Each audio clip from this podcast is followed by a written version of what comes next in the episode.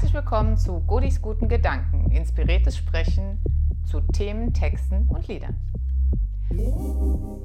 Bächlein versus reißender Fluss, Anpassung, um nicht zerstört zu werden. Im Gegensatz zu in den Widerstand gehen und eine Rebellion starten oder bei einer Rebellion mitmachen. Was bringt dir der Widerstand? Was bringt dir sich anzupassen? Es gibt Augenblicke, in denen bedeutet Widerstand bieten, zerstört werden. Das heißt, ich komme als reißender Fluss daher und der Berg, der Stein präsentiert sich mir. Der Berg hat jetzt keine Option, sein Element zu ändern, aber Menschen haben das. Und ich könnte die jetzt durchpreschen und platt machen oder mein Gegenüber könnte sich anpassen. Heißt aber im Umkehrschluss auch, ich könnte das genauso tun. Ich hatte die Woche eine ganz tolle Unterhaltung über im Widerstand sein, rebellieren, was nicht jeder kann. Natürlich gibt es Missstände, ja, und ähm, ganz oft werden Missstände zu Kriegen.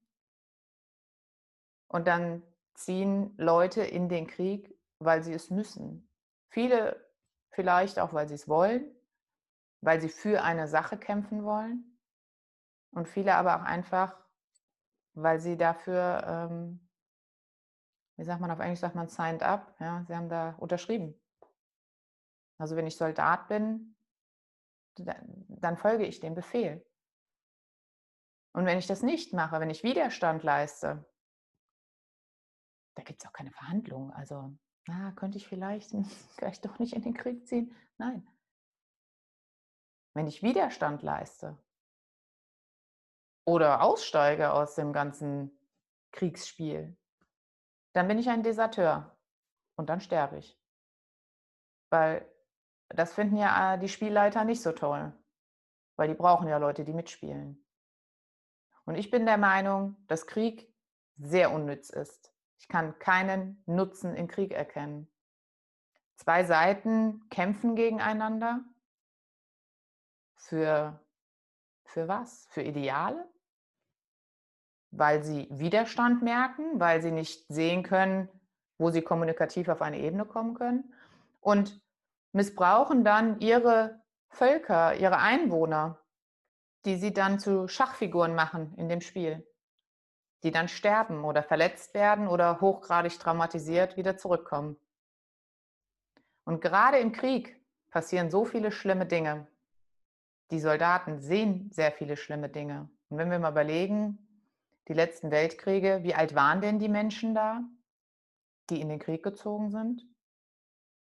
Ich überlege, ich wäre jetzt, gut, als Frau wäre ich eh nicht in den Krieg gezogen, aber stell dir mir vor, ich bin ein Mann und bin 18, 19, Paar 20, ohne Kind und Kegel oder vielleicht schon mit Kind und Ehefrau.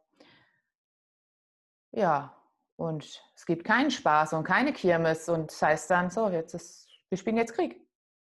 Und du musst da jetzt hin.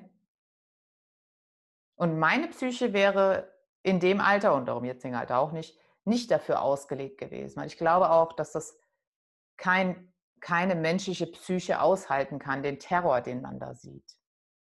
Nur zu sagen, hm, ich kann das nicht aushalten, dann spielst du nicht mit.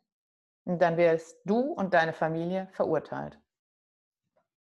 Und ich meine, sogar früher hat man dann die Deserteure oder die, die nicht wollten, sogar umgebracht. Also so oder so hast du die Frage ähm, dir selbst zu stellen, nicht sterbe ich, sondern wie sterbe ich?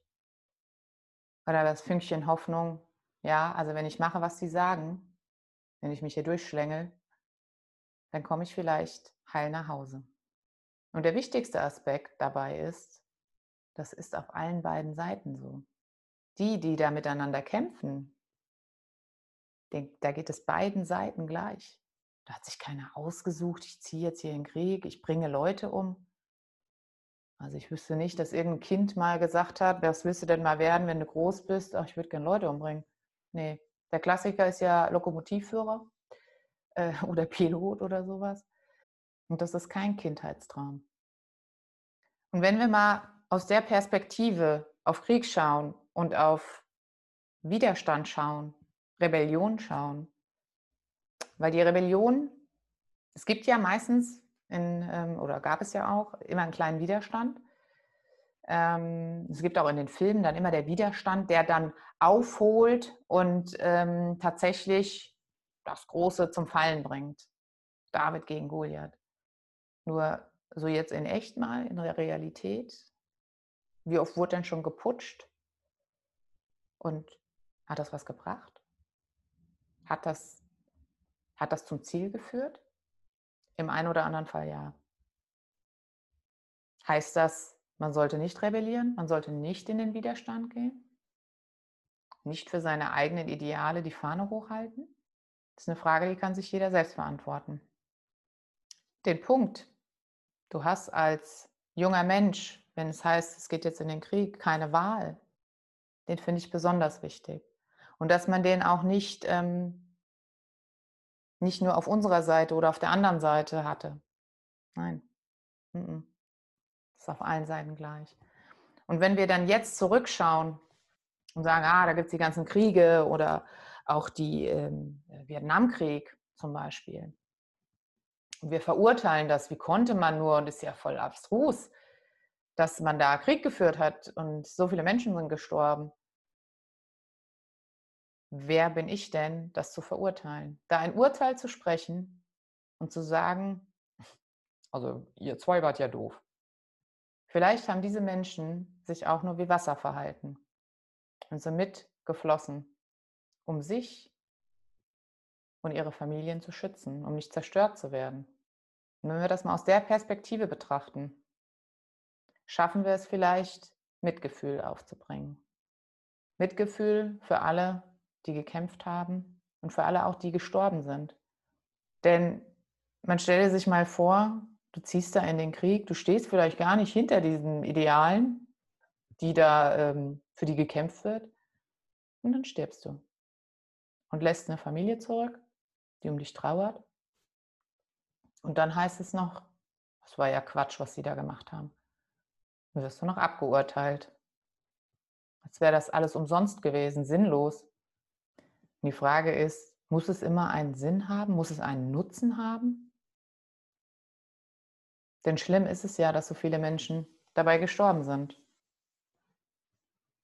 Und selbst wenn sie gesagt haben, ja, ich kämpfe dafür, das sind meine Ideale, das sind die Ideale meines Landes, ich trage mich ein, ich möchte dafür einstehen. Ich halte hier die Fahne hoch. Kann ich da kein Mitgefühl für aufbringen? Ich finde schon, weil die Personen haben an etwas geglaubt und hatten Hoffnung, Hoffnung auf ein vermeintlich besseres Leben. Lass mich doch gern wissen, wie es dir gefallen hat in den Kommentaren. Und wenn es dir richtig gut gefallen hat, dann schenk mir doch einen Daumen hoch und klick das Glöckchen.